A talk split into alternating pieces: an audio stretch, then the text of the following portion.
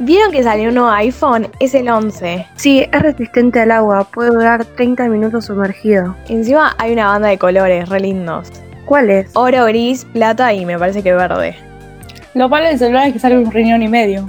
Yo escuché que la batería, la batería dura hasta 18 horas y tiene una carga Dura un rápida que dura 30 minutos. Dura un montón. ¿Sabían que tiene Face ID? ¿Qué es eso? Es un reconocimiento facial por medio de la cámara True Depth. Y está bueno el celular, encima tiene un montón de tamaños.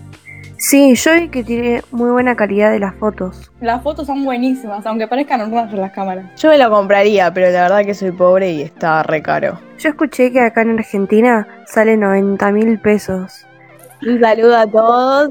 Bueno, gracias por escuchar la transmisión.